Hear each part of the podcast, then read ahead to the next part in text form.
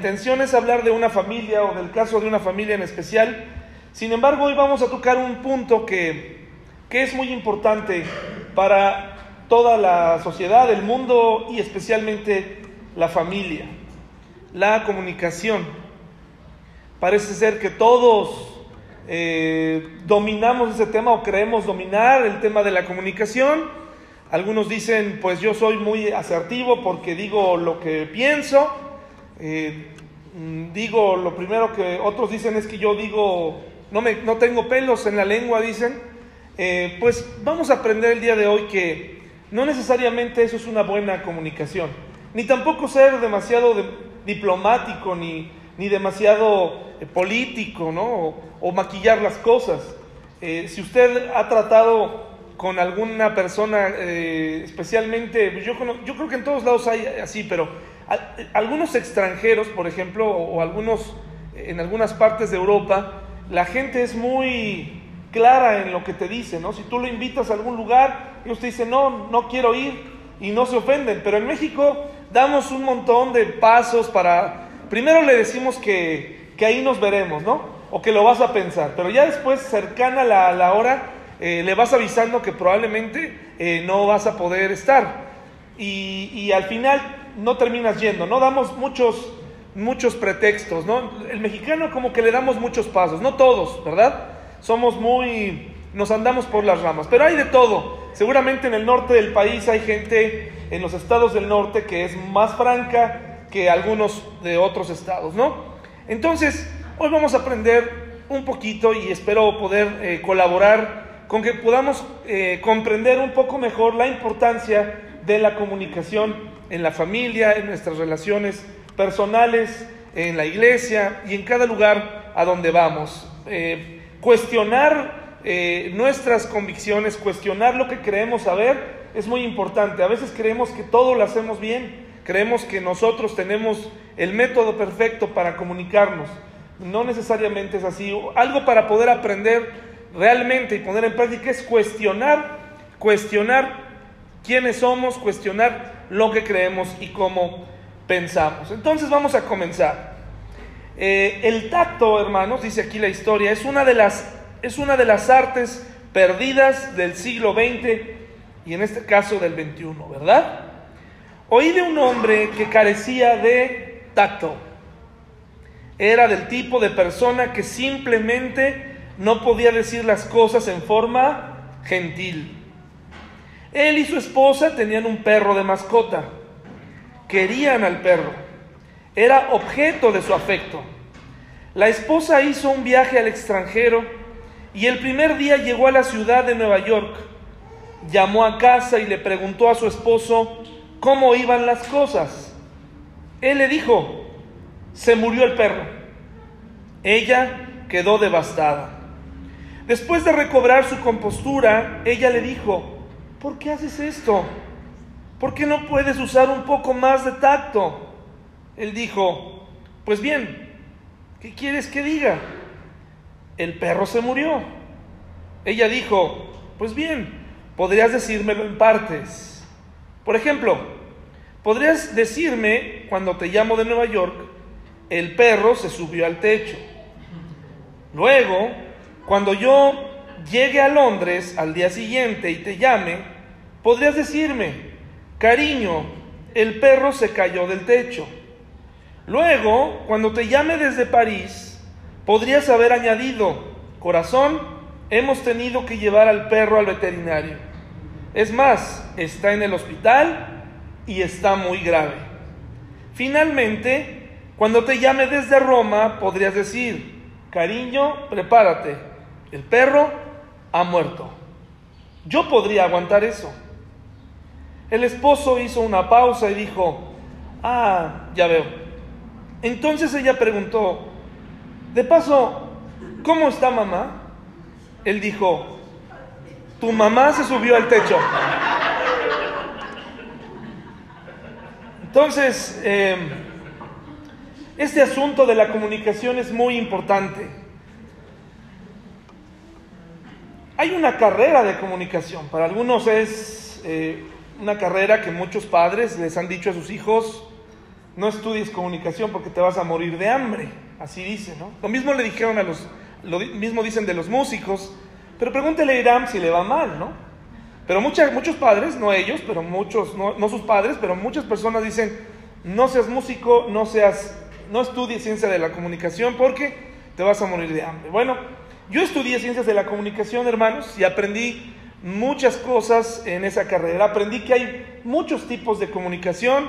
Eh, aunque no vamos a entrar en detalle, aprendí que, por ejemplo, hay, se divide en dos grandes grupos, la comunicación verbal, que es esta que estoy practicando en este momento, hablar, conversar, tal vez mediante el uso de un lenguaje, escribir y que usted pueda entender eh, mediante un vocabulario eh, un mensaje que yo le quiero dar. Al final la comunicación es intercambiarnos información. ¿Están de acuerdo? Es un intercambio de información. Todos los días necesitamos recibir información. Eh, recibir la información de nuestro esposo, de nuestra esposa, de nuestro, de nuestro hijo. Ahí, ahí, ahí radica el éxito o el fracaso de una persona en su trabajo o en su matrimonio o en su relación. ¿Cómo le están dando, cómo está recibiendo la información y cómo la está intercambiando? ¿Sí?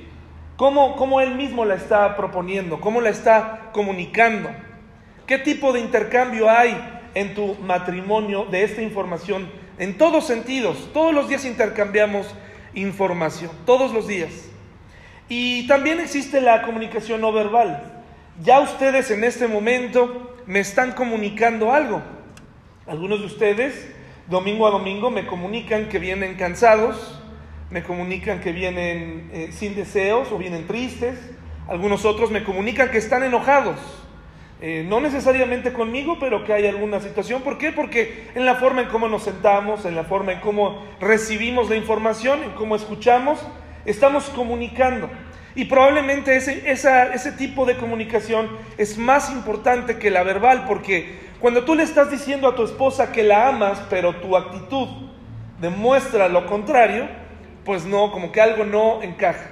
Cuando tú le dices a tu esposo que, que, lo apoyas, pero en tu actitud no se ve mucha velocidad eh, y mucha eh, prontitud o, mucha disposición, pues estás dando un mensaje contrario a lo que tus palabras dicen. ¿Me expliqué, hermanos? Muchos dicen que existen un montón de eh, formas de comunicarnos y tipos de comunicación. Hay una persona, un filósofo de la comunicación que dice que el medio es el mensaje. En un libro que estamos leyendo acerca del liderazgo dice que el líder es el mensaje en sí mismo. O sea, como yo me veo, ya estoy proyectando algo. Muchos pastores han decidido por proyectar en sus iglesias, pues prosperidad, en la manera en cómo se visten, con eh, traen accesorios de oro. Otros han decidido transmitir eh, pues religiosidad mediante colocarse algo o algún, alguna vestimenta especial. Hoy en día estamos, este hombre decía que el medio de comunicación es el mensaje en sí mismo. Si usted prende las noticias, eh, es interesante, haga usted este ejercicio. Si usted eh, escucha el radio, ¿cuántos escuchan el radio todavía? Perfecto. Si usted quiere hacer el experimento, le invito a que un día en casa, eh, en la tarde, usted sintonice Radio Fórmula, ¿sí? Alguna, algún noticiero de Radio Fórmula, ¿sí? Usted póngale ahí y escuche el noticiario, por ejemplo, de eh, López Dóriga en Radio Fórmula, ¿sí? Pero le invito a que escuche luego Radio Centro y todas las, y todas las, eh, o alguna, por ejemplo, eh, con Julio Astillero, y se va a dar cuenta de lo diferentes eh, que dan las noticias, no solamente en el estilo, sino en el modo de verlo, en la, en la manera en cómo vemos y cómo ellos nos dan eh, las noticias y la manera en cómo ven eh, la perspectiva del país. Y esto es muy peligroso porque eso nos está comunicando a veces de manera, no sabemos en quién confiar, ¿sí? No sabemos a quién creerle, porque unos ven una cosa, otros ven otra, Haga ese experimento en esto. Prenda su noticiario y se va a dar cuenta que en algunas hay muchas tendencias. Lo que usted ve en televisión azteca es muy distinto a lo que usted encontrará en el noticiario eh, de Televisa. Y a veces van a coincidir en lo mismo, pero eso será muy distinto a lo que usted sintonice en otras televisoras. Es muy interesante. Todos reciben la misma información de agencias de noticias, todos, todos. Todos reciben la misma información, pero ellos deciden de qué van a hablar y cómo lo van a decir. Entonces nosotros, como personas, ya transmitimos algo. Cada domingo cuando tú llegas a la iglesia, ya nos transmites algo. ¿Sí, hermanos? Cuando tú llegas al trabajo, ya transmites algo. Y a veces nosotros no queremos eh, ponernos a pensar, ¿qué estoy transmitiendo en mi vida diaria? Tú puedes sentirte muy cristiano, puedes sentirte muy comprometido, puedes saber o tener información de muchas cosas, puedes tener eh, el control y, el, y mucha sapiencia, pero ¿qué estás comunicando? ¿Verdad? Cuando tú le dices a tu esposa o le quieres dar a entender un mensaje que puede ser muy interesante, verdadero y muy cierto, pero no sirve de nada si tú no estás comunicándolo correctamente. Lo mismo sucede cuando una mamá nos regaña con versículos, cuando un papá nos confronta con versículos, o cuando alguien nos, nos cuestiona, cuando tú ves lo que él realmente comunica, entonces es difícil llegar a ver o a escuchar la Biblia y entenderla. ¿De acuerdo, hermanos? Entonces nosotros mismos ya somos un mensaje. ¿Por qué es muy importante comunicarnos? Muy sencillo, dice Amós 3.3, no le, voy a, no le voy a invitar a que lo busque porque nos va a tomar una hora encontrarlo, ¿verdad? Amós 3.3 dice, ¿andarán dos juntos si no estuvieran de acuerdo? Eso es lo que dice. Entonces es la importancia de ponernos de acuerdo mediante una comunicación correcta, una comunicación verdadera. Y ahorita les voy a explicar a qué me refiero en el tema de la familia. Yo encontré o creo o enumeré tres errores, tal vez hay muchos más, pero quiero hablarles tan solo de tres errores en el proceso de comunicarnos o de intercambiar información importante. Tres errores. Y la primera cosa que yo quiero que usted analice en su corazón, en su vida, para que lo ponga de inmediato en práctica cuando salga de aquí, porque esto es algo que, que usted lo puede aplicar inmediatamente. Fíjense que yo he conocido, y usted seguramente también, personas que tienen conocimiento, por ejemplo, sobre, eh, perdón que diga esto continuamente, pero es así, mucho, mucho conocimiento bíblico. Por ejemplo, conocimiento de los últimos tiempos. Como, yo conozco muchos eh, predicadores, que son eso, excelentes predicadores, excelentes maestros, pero son pésimos esposos, pésimos eh, padres, donde piensan que por saber de Apocalipsis, ya, el, hijo ya está, ya está por bien servido. Habría que eh, reconocer que hay prioridad en, en nuestra vida. Antes de conocer el Apocalipsis, tenemos primero que conocer el corazón de nuestro hijo para poder compartirle el mensaje para el cual estamos aquí y comenzar a testificarle y comenzar a asegurarnos que todos en nuestra familia comprendan el mensaje de salvación. No sirve de nada. Yo conozco muchos papás, muchas mujeres estudiando, metidas en, estudios, eh, hombres metidos en estudios acerca de, de la profundidad de las escrituras, estudios acerca del hebreo, estudios acerca del griego, pero son pésimos hijos. Son pésimos, no tienen, no tienen una relación en su casa. Y Dios nos ha llamado primero a nosotros como hermanos, como familia, ayudarnos y ser una unidad. De ahí que aunque no nos guste, si a mí, un día en mi vida, en mi matrimonio, algo saliera mal, yo no podría estar aquí, hermanos nos guste o no, yo no podría estar aquí. Podría estar en la iglesia, pero no podría estar aquí. Si algo sale mal con mi hija, yo no podría estar aquí.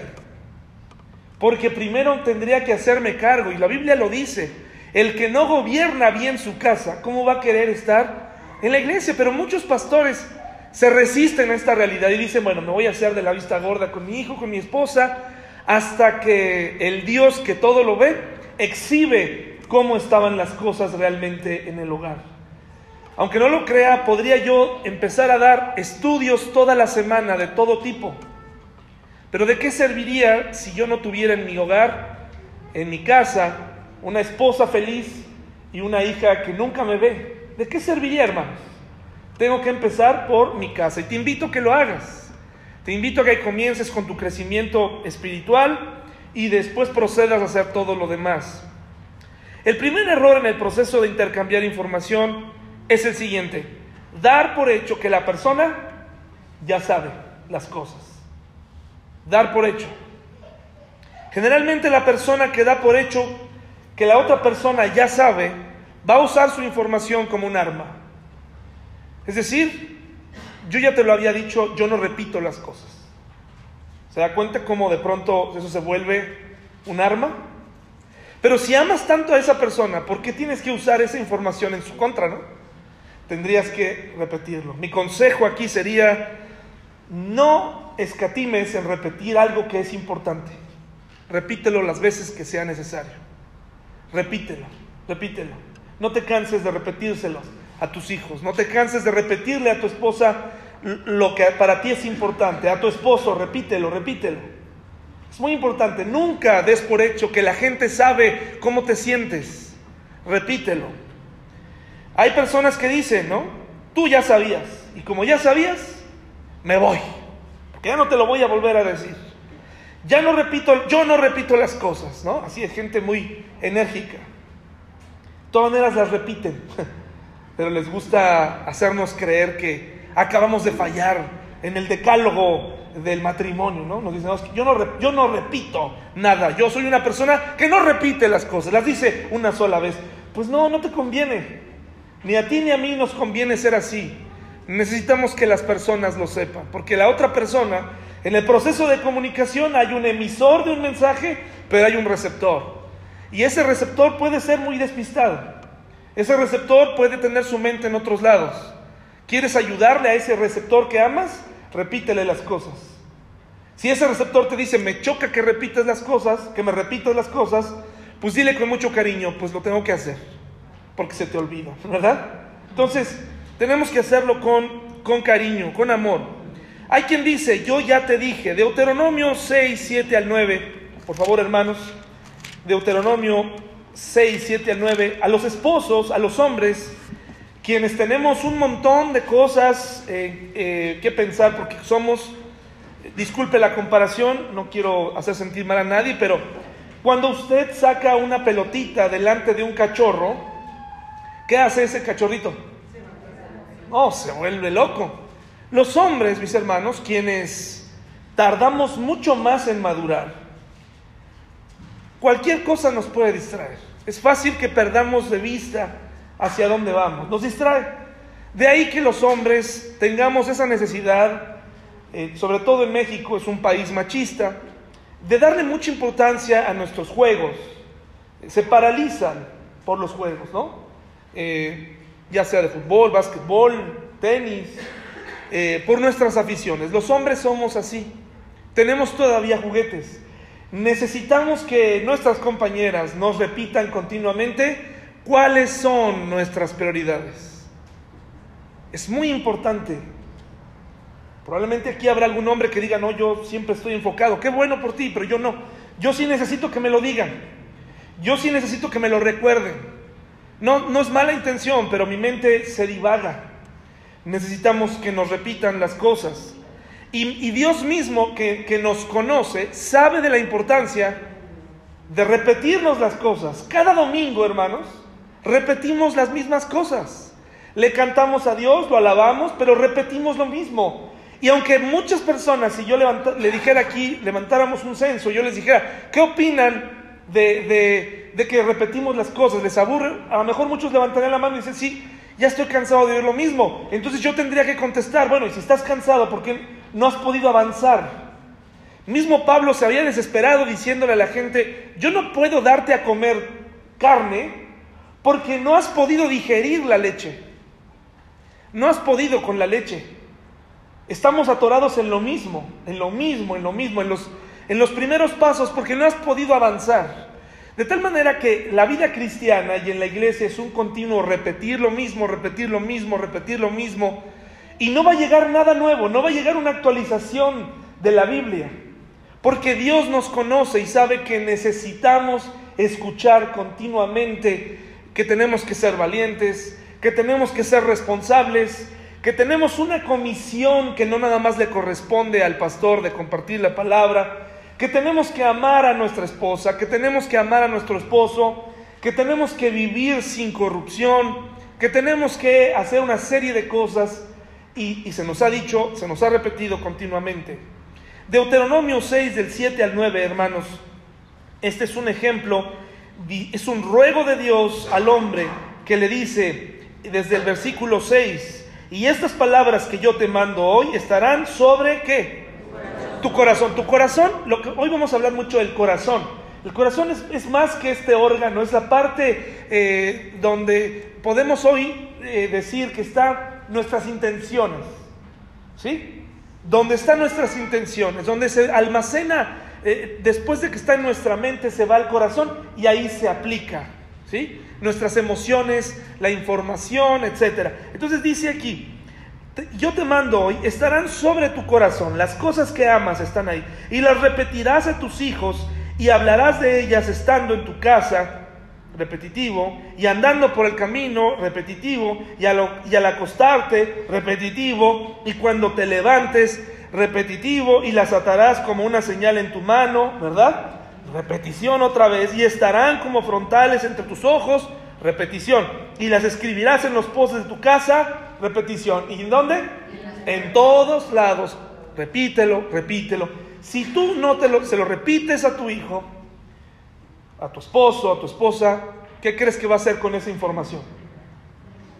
Va, esos, esa parte que él anota, donde está su corazón, eh, la intención de repetir es que eso se atesore en el corazón. Si tú no lo repites, el hijo, el esposo, lo va a eliminar y va a poner nuevas cosas va a poner eh, información que no siempre es la mejor.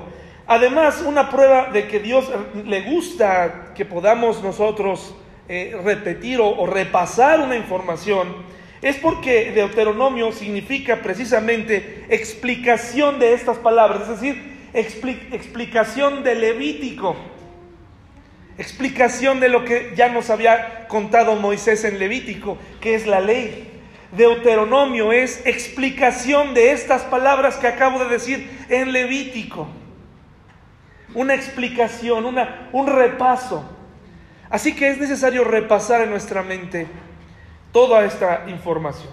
Así que no des por hecho que la persona ya sabe. Díselo nuevamente. Sin afán de molestar, sin afán de, de dañar, pero lo tienes que repetir. ¿De acuerdo? ¿Quieres que esa información se quede grabada? Repítela, repítela. Y también repítela con imágenes. Repítela con imágenes. Es muy interesante las imágenes que se nos quedan grabadas de nuestros padres de la niñez. ¿A poco no? Estoy seguro que aquí algunos de ustedes podrían decirme, yo recuerdo a mi papá haciendo esto, a mi mamá haciendo esto en la cocina, recuerdo que hacía esto muy seguido. También hay malos recuerdos, ¿no? Yo recuerdo cómo gritaba, yo recuerdo cómo aventaba, yo recuerdo cómo nada más daba instrucciones, yo recuerdo cómo llegaba y me quitaba mi música, pero él no dejaba aquella, ¿no? Yo tengo en mi mente muy grabada la mente de mi papá leyendo su Biblia. Todos, y, no necesariamente leía la mía, pero yo siempre pasaba por su cuarto y lo veía leyéndola. Yo decía, bueno, pues ¿qué tanto le lee? ¿No? ¿Qué estará ahí que, que sea tan interesante? Pero esa imagen se quedó ahí, repítelo, que se quede esa imagen en la mente, viniendo a la iglesia, adorando a Dios, de rodillas. La otra imagen que tengo en mi mente es encontrarme a mi mamá en algún punto de la casa oscuras, en algún día casi la pisé, estaba arrodillada en algún punto de la casa. Y aparte de espantarme, después de que me veía que era ella, eh, es la imagen que yo tengo. Mi mamá orando en algún punto de la casa. Es muy importante que, le demos a nuestros hijos esas imágenes. Número dos, tres errores en el proceso de intercambiar información. Número dos, dar información como hermanos, inoportuna, innecesaria e irresponsable. Las tres is. ¿Por qué?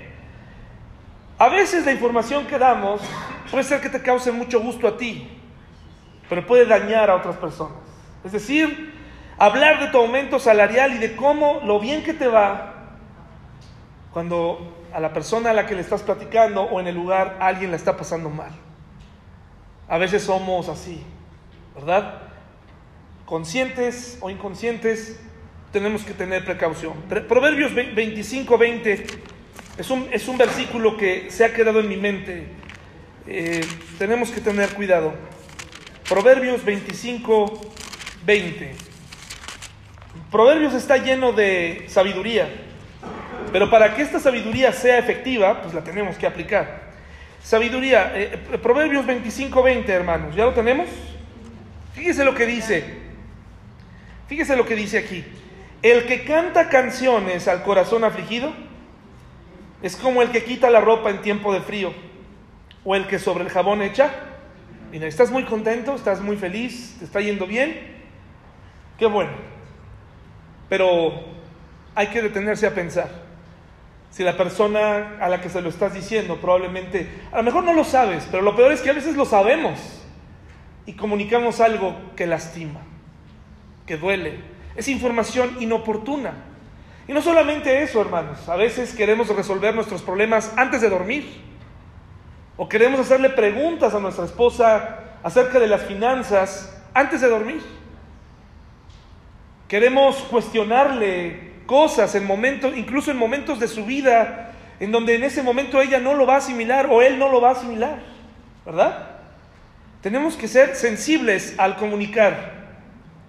Una de las cosas que he podido aprender es que cuando una mujer da a luz, eh, tienes que tener cuidado, y no solamente en el proceso, los dos, los, algunos meses o 40 días, es un proceso, algunas de ellas se deprimen por lo que ocurrió en su cuerpo. No, eso no quiere decir que no querían ser mamás, pero el hombre, queremos que la mujer inmediatamente empiece a responder como si nada hubiera pasado, porque recuerde, los hombres somos como un cachorrito y, nos muestran una pelota y queremos seguir con nuestra vida. Somos insensibles en, algún, en muchos casos. Tenemos que tener cuidado eh, cómo comunicamos, en qué momento, a la hora de la comida. Eh, no es buen momento, hermanos, yo les pido de favor, no es buen momento después de predicar venirme a enfrentar, porque no es buen momento. Yo le invito a que lo haga después. si hay algo que no le gusta de mí, hágalo después, porque en este momento aquí ocurren muchas cosas, es muchas emociones, situaciones. A veces cuando yo me bajo de aquí, siento que no comuniqué correctamente, me siento mal, o que hablé de más. Entonces, si alguien tiene un problema, con mucho gusto lo puedo escuchar, pero sería mejor hacer una cita, hablar y entonces vernos. Y entonces eh, hablar del tema, ¿verdad? información inoportuna. Probablemente es muy importante lo que estás haciendo, lo que estás sintiendo, pero puede ser que no sea valorado porque no es el momento más oportuno para hacerlo. A veces no pensamos en esos detalles, ¿verdad? Eh, tenemos que tener cuidado qué comunicamos, cómo comunicamos. Eh, hay quienes todo el tiempo, eh, mis hermanos, están comunicando información innecesaria, como los índices del cáncer en el mundo, todo el tiempo, todo lo que tiene cáncer, todo lo que te provoca cáncer, hay quienes estás comiendo y te están hablando del cáncer, hay quienes estás eh, tomando, eso te va a dar cáncer, eso te va a dañar. Cuidado porque el agua ya viene muy contaminada. Qué interesante que sepas todo eso. Pero sabes qué, yo no le tengo miedo. O sea, eh, cuida mi cuerpo, cuida tu cuerpo, es mi, es mi consejo. Pero te voy a decir algo, yo he conocido gente que se ha cuidado del cáncer, mucho y ha muerto de cáncer. No puedes hacer nada. Mejor disfruta del viaje. Información innecesaria, hermanos, que a veces le compartimos a la gente. Supiste que mataron a tal persona en, aquel lugar y... Ay, pues, este, buenos días, ¿no? Este, ¿Cómo estás? ¿Cómo te va, no? Sí, lo descuartizaron. Regaron sus partes. Oh, pues sí, la verdad que vamos a orar, ¿no? Por los alimentos. Eh, tenemos que tener cuidado, es información innecesaria, no, es necesario ser tan detallados, ¿no? Eh, eh, información innecesaria como por ejemplo este, contar las cosas de alguien más para orar por ellos, ¿no? les voy a contar, no, pues es que la verdad, sí, no te lo cuento como un chisme, te lo cuento para que ores, porque pues sí, hay que tener cuidado, es innecesario. Eh, ahora, otro error es la irresponsabilidad. Compartir información falsa, sobre todo ahora en las redes sociales, es un problema. La semana se suscitó algo que hoy es motivo de contradicción. El movimiento anónimo de Me Too que empezó en Twitter, o como ustedes le quieran llamar, o como yo le suelo llamar con mi inglés británico, Twitter, tienes que tener cuidado. El movimiento Me Too es a mí también, es lo que significa, a mí también. Y empezó con la denuncia de un, de un productor de cine, ¿se acuerdan? Que eh, abusó de muchas actrices y por tener un puesto. Y de ahí se fue llevando a todos los países. Y verdaderamente esto es un problema. Bueno, hace ocho días, no sé si de domingo a lunes, eh, un artista es denunciado anónimamente por, eh, por una chica que dice que fue abusada por él. Y él eh, escribe una carta muy sentida, muy, y yo creo que estaba enfrentando muchos problemas, se quita la vida. Y muchos le atribuyen a, esto que se haya quitado la vida a una acusación que hoy en día te puede, puede acabar con tu, con tu... Las redes sociales pueden acabar con tu reputación. Si alguien dice algo que no es verdad, se acabó ya te graban diciendo algo, lo sacan de contexto, adiós. ¿Sí, hermanos? Vivimos en una época en donde no debemos compartir cosas irresponsables. No compartas cosas irresponsables. Acuérdate lo que te dije al principio. Los medios de comunicación no son cristianos. Los medios de comunicación no creen en la justicia y en la verdad. Van a decirte lo que a ellos les conviene decir. Lo único que nos queda a nosotros como cristianos es confiar en Dios y delegarle a Él lo que te preocupa. Pero no compartas cosas que no te constan. Niños extraviados, enfermedades, brotes de epidemias. Eh, no sé si recuerdan la primera de esas cosas que se empezó a generar en México, una banda que se llamaba Sangre. ¿Se acuerdan? Que supuestamente te hacían un cambio de luces. Ellos, ellos venían circulando por las noches y entonces venían de noche sin luces.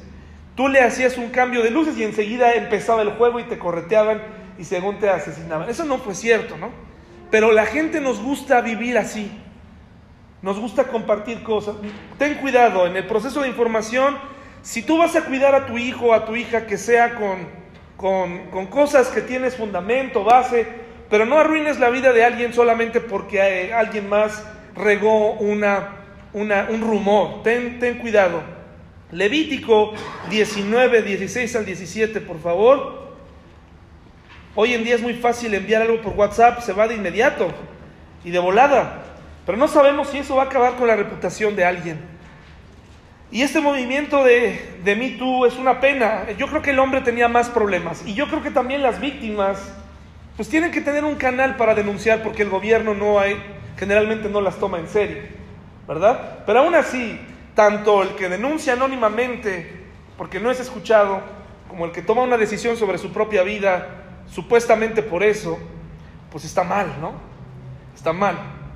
Eh, Levítico 19, 16 al 17, mis hermanos, ¿ya lo tenemos?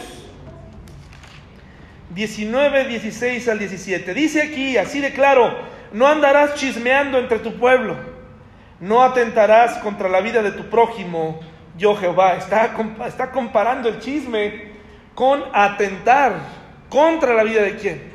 De tu prójimo. No atentes contra la vida de tu prójimo chismeando. No aborrecerás a tu hermano en tu corazón. Nuevamente el corazón. Razonarás con tu prójimo para que no participes de qué? De su pecado. Tenemos que tener cuidado con el chisme, hermanos. En la iglesia a todos nos gusta el chisme. Yo a mí me gusta el chisme. No quiere decir que, debo practicarlo, pero nos gusta. Oye, ya supiste, o sea, no sé si ha notado esas conversaciones, las expresiones de, claro, todos hemos vivido en eso, hermanos. Yo no le diría que no, no, yo nunca, yo me salgo en un momento, escucho un chisme y me voy. No, no. He participado en muchos chismes. Tengo que evitar, ¿no? Ser chismoso, pero sí he participado y tenemos que, dice aquí, dice aquí, apártate del chisme. No hagamos chisme, no hablemos de lo que no nos consta. Primero de Samuel 25 del 1 al 32, por favor hermanos, esta es una porción larga de alguien que nos enseña cómo manejar una situación sensible. Primero de Samuel 25, por favor. ¿Cómo manejar una situación sensible? Eh, se le ha encasillado a la mujer con que la mujer es chismosa, pero no es cierto, hermanos. Los hombres también somos bien chismosos, hermanos, bien. ¿Han escuchado la historia de Abigail y de, y de Nabal? Bueno, Nabal, el nombre de Nabal significa necio. Entonces ya empezamos mal, ¿verdad? Este, nuevamente se ve el perfil que, que tenemos a veces los hombres, somos necios. Vivimos de manera machista, hemos obtenido la información de nuestros padres que fueron machos y luego de otros padres que a la vez fueron criados machos. Y entonces no nos gusta que una mujer nos haga ver algo, no nos gusta, no nos gusta, creemos, queremos ser eh, líderes así nomás, sin ningún mérito, sin habernos ganado nada, no nos gusta que nos cuestionen, tenemos que tener cuidado. El Señor Jesús no fue así y es el mejor modelo de que fue seguido por amor, ¿verdad? Con firmeza, pero con amor. Dice primero de Samuel 25 del 1 al 32, lo vamos a leer rápidamente para que vea la sabiduría de una mujer manejando una situación que pudo haberse tornado en una masacre. Fíjese lo que dice. Murió Samuel y se juntó todo Israel y lo lloraron y lo sepultaron en su casa en Ramá y se levantó David y se fue al desierto de para. Y en Maón había un hombre que tenía su hacienda en Carmel, el cual era muy rico y tenía tres mil ovejas y mil cabras y aconteció que estaba esquilando sus ovejas en Carmel. Y aquel varón se llamaba Nabal, que es necio, eso es lo que significa Nabal. Y su mujer Abigail era aquella mujer de buen entendimiento, fíjese qué interesante, de buen entendimiento y de hermosa apariencia, la combinación perfecta, ¿verdad? Pero el hombre era duro y de malas obras, y era del linaje de qué? De Caleb. Y oyó David en el desierto que Nabal esquilaba sus ovejas, entonces envió David diez jóvenes y les dijo, subid a Carmel e id a Nabal y saludadle en mi nombre. Y decidle así, sea paz a ti y paz a tu familia y paz a todo cuanto tienes. He sabido que tienes esquiladores, ahora tus pastores han estado con nosotros. No les tratamos mal, ni les faltó nada en todo el tiempo que han estado en Carmel. Pregunta a tus criados y ellos te lo dirán. Hallen por tanto estos jóvenes gracia en tus ojos porque hemos venido en buen día. Te ruego que des lo que tuvieres a mano de tus siervos y a tu hijo David. Cuando llegaron los jóvenes enviados por David, dijeron a Nabal todas estas palabras en nombre de David y callaron. Y Nabal respondió a los jóvenes enviados por David y dijo, ¿quién es David y quién es el hijo de Isaí? Muchos siervos de hay hoy que huyen de sus señores. ¿He de tomar yo ahora mi pan, mi agua y la carne que he preparado para mis esquiladores y darla a hombres que no sé de dónde son? Y los hombres que había enviado David se volvieron por su camino y vinieron y dijeron a David todas estas palabras. Entonces David dijo a sus hombres, ciñase cada uno su espada, y se ciñó cada uno su espada, y también David se ciñó su espada, y subieron tras David como cuatrocientos hombres y dejaron doscientos con el bagaje. Pero uno de los criados dio aviso a Abigail, mujer de Nabal, diciendo, He aquí David envió mensajeros del desierto que saludasen a nuestro amo, y él los ha saherido. Y aquellos hombres han sido muy buenos con nosotros, y nunca nos trataron mal, ni nos faltó nada en todo el tiempo que anduvimos con ellos, y cuando estábamos en el campo muro fueron para nosotros de día y de noche, todos los días que hemos estado con ellos apacentando las ovejas. Ahora pues reflexiona y ve lo que has de hacer, porque el mal está ya resuelto contra nuestro amo y contra toda su casa, pues él es un hombre tan perverso que no hay quien pueda hablarle. Fíjese qué interesante, tenemos y conocemos eh, personas, o a veces nos hemos convertido en personas con las que no se puede hablar. Habría nuevamente analizar eh, nuestra eh, manera en la que la gente se comunica. Probablemente nuestra esposa desde hace muchos años ha querido decirnos algo. pero no, no queremos escucharla. Somos como Naval. Nos han querido decir, oye, no me siento bien con esto, esto no me agrada, pero no escuchamos. Somos necios porque, ¿cómo voy a yo a ceder delante de una mujer? ¿Cómo voy a ceder? ¿Cómo voy a hacerle caso a una mujer inexperta, no? Ah, ¿Cómo?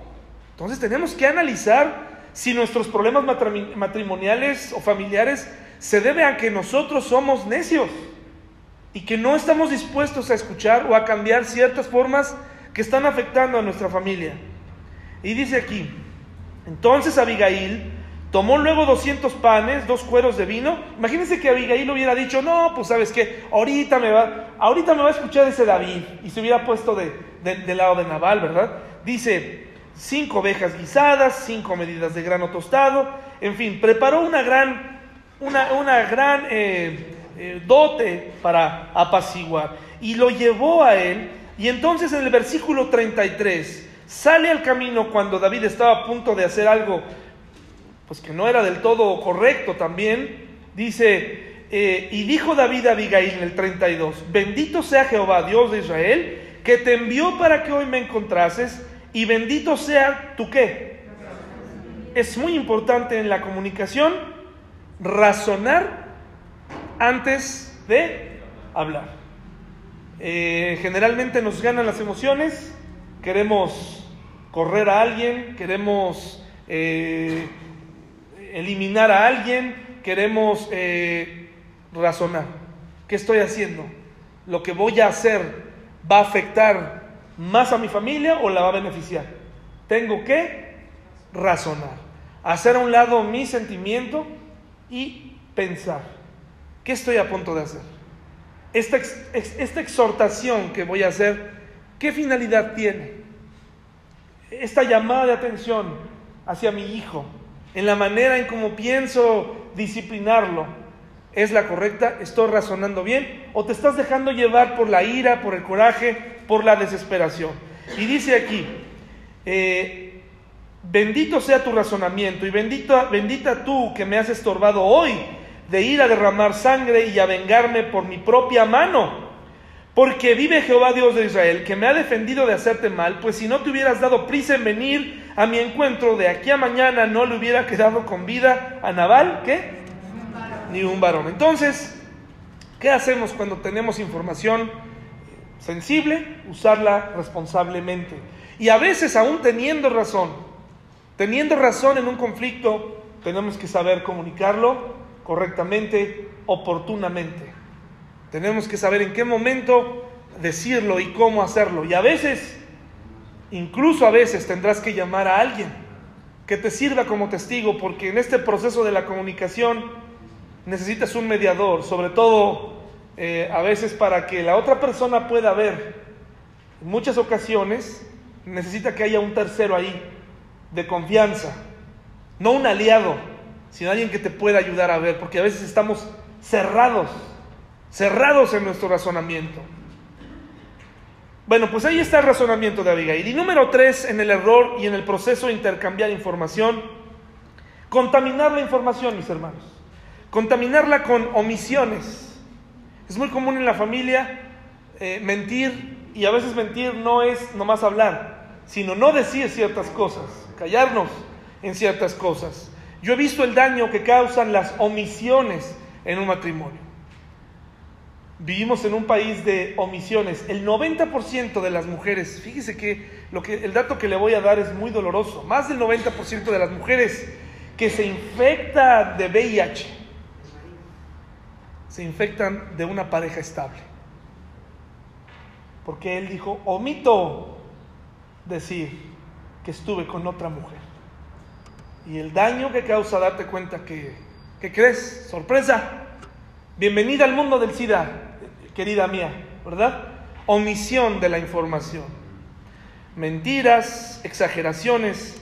Santiago 3 del 3 al 6. Yo conozco gente, hermanos, que exagera las cosas cuando las habla. Ocurrieron de manera muy diferentes. Pero si les agrega las palabras adecuadas, entonces, en Santiago 3, del 3 al 6, eso que era algo pequeño, combinado con una información, con una comunicación no verbal adecuada, se convierte en todo un suceso. Sí, no quiso venir a la fiesta. Yo como que lo vi, así, ¿no? La, clásica. Yo como que vi que en el fondo no quería venir. Ah, sí, no me digas. Sí, yo vi. Lo sentí así. Ah, sí, así lo sentiste. Sí, así lo sentí. Incluso cuando le hablé de ti, como que hasta le daba un tic en el ojo.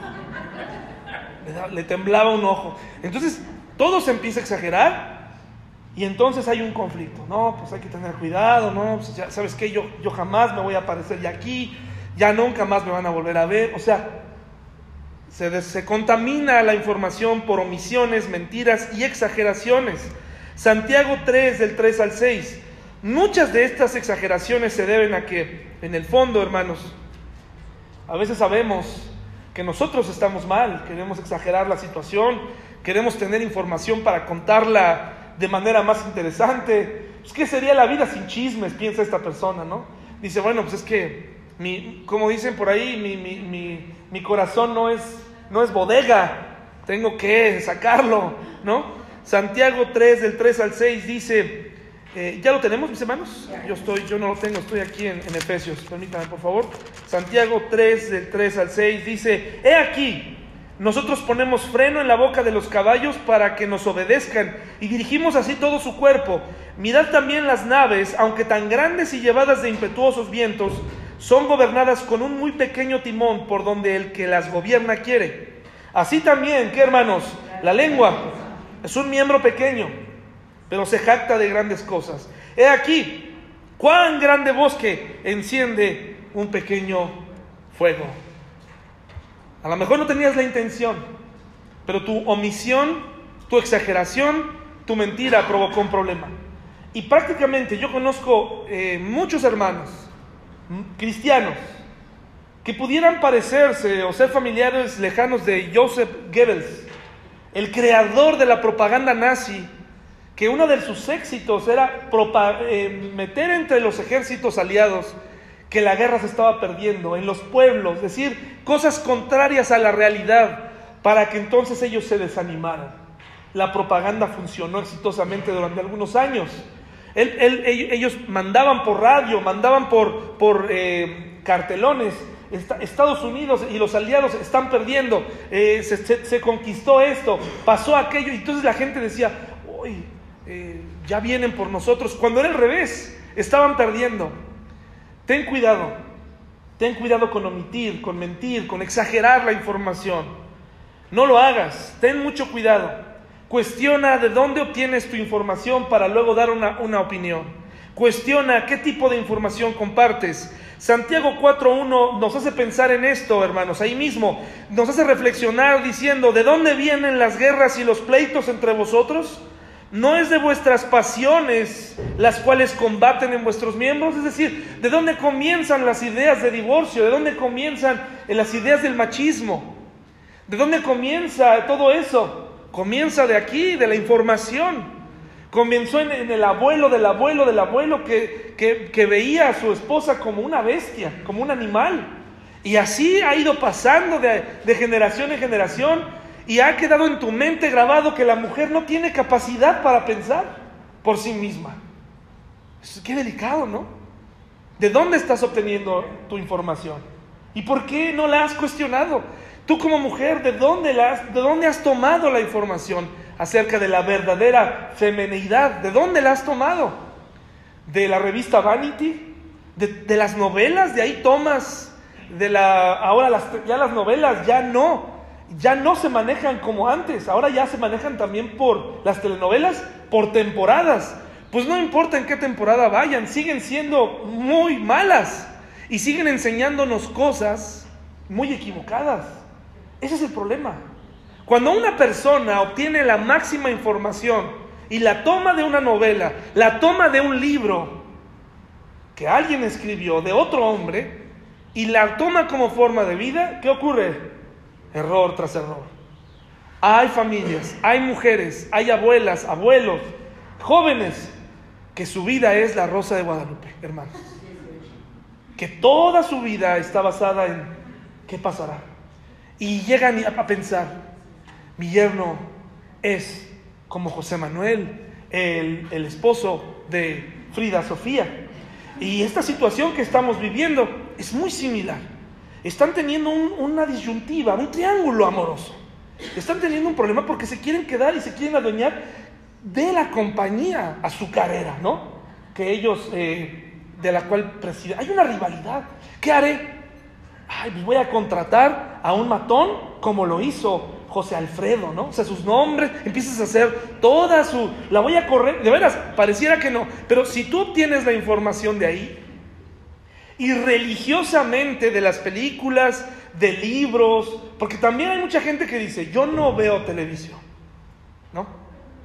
Te lo dicen, yo televisión no, yo puros libros, yo puros libros. Ah, pues muy bien.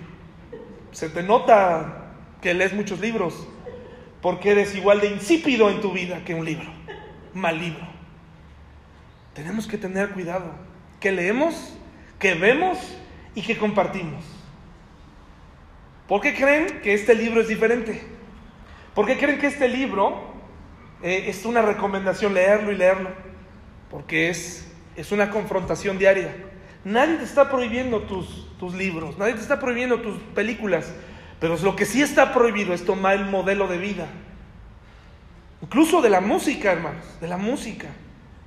Eh, debo reconocer que a mí me, influencia mucho. La, música me influencia. Hay momentos donde escucho una canción y cambia el rumbo de mi día. De veras. Es una pena que se lo diga, pero es así. No te das cuenta ya. Sale la de Rocky y sales motivado al trabajo, ¿no? Pero luego te sale una muy triste. Y ya vas pensando, pues es que sí, la vida se va como polvo en el viento, ¿no? Ahí vas tarareando, sí. Caray. Entonces tenemos que tener cuidado, hermanos. Somos muy manipulables. Y vas y le compartes a tu esposa, vas y le compartes a tus hijos información equivocada. Y esto es muy importante porque del, del corazón brota todo eso. Dice Lucas 6:45, mis hermanos. Lucas 6:45 por favor. Lucas 6, 45. Aquí nos está diciendo algo muy interesante. Lucas 6, 45. ¿Ya está, hermanos? El hombre bueno, del buen tesoro de su corazón, ¿qué? Entonces aquí la pregunta es, ¿qué hay en nuestro corazón? Del buen tesoro de su corazón saca lo bueno. Y el hombre malo, del mal tesoro de su corazón, saca qué? Lo malo. Porque de la abundancia del corazón si, si, si tú eres un intelectual, pues claro, no va a salir amor. No vas a nunca, nunca va a cuajar. E, e, e, es un algoritmo indescifrable. Nunca vas a poder entender la importancia de un abrazo. Nunca vas a poder entender la importancia de un beso. Porque tú eres un académico. Porque tú eres un intelectual. Pero la Biblia, hermanos, eh, la, vida no se vive solamente con la mente, se vive de lo que hay en el corazón.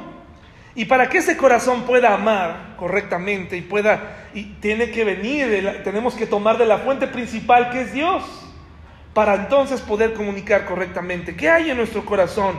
Dice, porque de la abundancia del corazón habla la boca, habla la boca de lo que hay en tu corazón. ¿Y qué hay en tu corazón y de qué se fue llenando? pues de, y, qué sale de ese corazón sucio, mire lo que dice Proverbios 18, 21. Proverbios 18, 21, por favor. ¿Qué sale de ese corazón sucio, hermanos? Un corazón nada más intelectual, recio, eh, duro. Qué difícil es, sobre todo para algunos hombres, para muchos de nosotros, mostrar afecto, pedir perdón, ser vulnerables. Y qué difícil es para muchas mujeres pensar en muchas ocasiones decir, eh, razonar antes de hablar, ¿verdad? Eh, por eso somos una pareja perfecta, necesitamos ayuda. Y qué mejor que estar en la iglesia para poder pensar y poder comunicar mejor y que nuestro intercambio de información sea efectivo. Proverbios 18, 21 dice así, mis hermanos, ¿ya lo tienen? La muerte y la vida están en poder de qué? De la lengua. Y el que la ama comerá de sus frutos. La muerte y la vida están en poder de la lengua. Imagínense el poder de la lengua. Con una palabra tuya puedes hundir a tu hijo. Con una palabra tuya o una omisión de una palabra, puedes hundir a tu hija, puedes acabar con tu esposa. A lo mejor tu esposa está ahí, pero la pusiste en modo de piloto automático por el resto de tu vida. Por todo lo que has dejado de decirle. Ahí está ella, ahí está contigo, pero dentro de ella algo se murió. Ya no hay intercambio de información. Proverbios 12, 18, por favor. Proverbios 12, 18.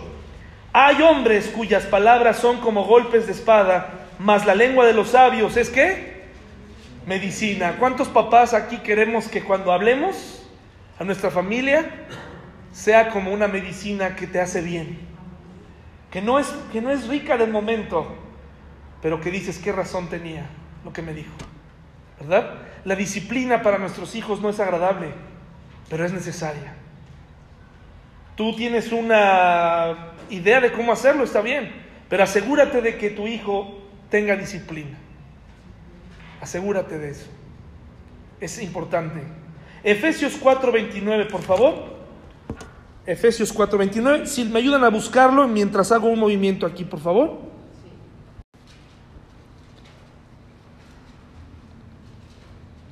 ¿Listo, hermanos? ¿Qué dice Efesios 4:29, por favor?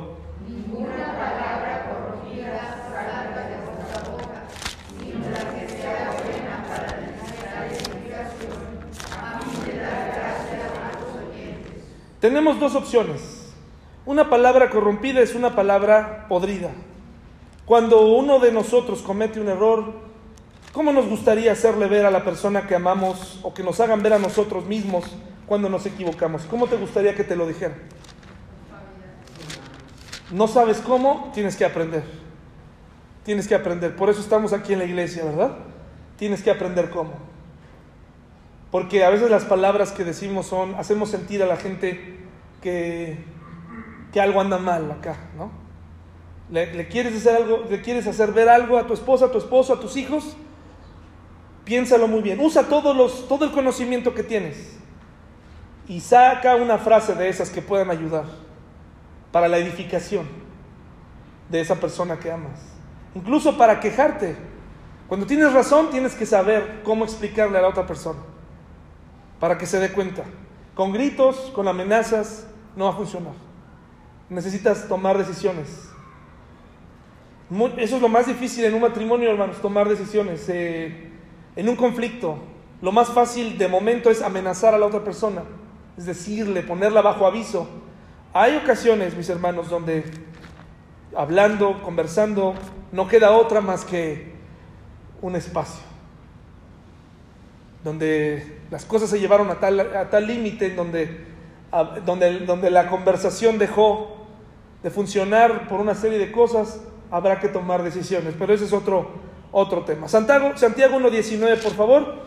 Si tu matrimonio está en posición de hablar, hazlo todas las veces que sea necesario. A mí algo que me ha funcionado, hermanos, la mayoría de las veces es decir, tengo un problema, eh, se va a resolver en este momento. No tenemos por qué llevarlo una semana, hoy se tiene que resolver. Hoy lo tenemos que hablar. Y pensar que el conflicto que tengas tiene solución, se va a resolver. Con eso se empieza una discusión. Este problema que estamos teniendo se va a resolver y tenemos que llegar a esa conclusión, juntos. Pero si hay alguien que ya no quiere hacerlo, es difícil, es muy difícil, hermanos. Santiago 1.19, ¿ya está? Dice, por todo esto, mis amados hermanos, todo hombre sea pronto para qué? Tardo para qué? y tardo para... ¿Estás enojado? Espera un momentito, cálmate y entonces, una vez que lo hayas pensado y recordado a quién le vas a decir lo que estás a punto de decirle, Ahora sí, pronuncia lo que tengas que pronunciar. Y por último, mis hermanos, quiero terminar con esto. Que la belleza de ustedes no sea la externa, que consiste en adornos tales como peinados ostentosos, joyas de oro y vestidos lujosos. Que su belleza sea más bien la incorruptible, la que procede de lo íntimo del corazón y consiste en un espíritu suave y qué? Esta, esta sí que tiene mucho valor delante de Dios.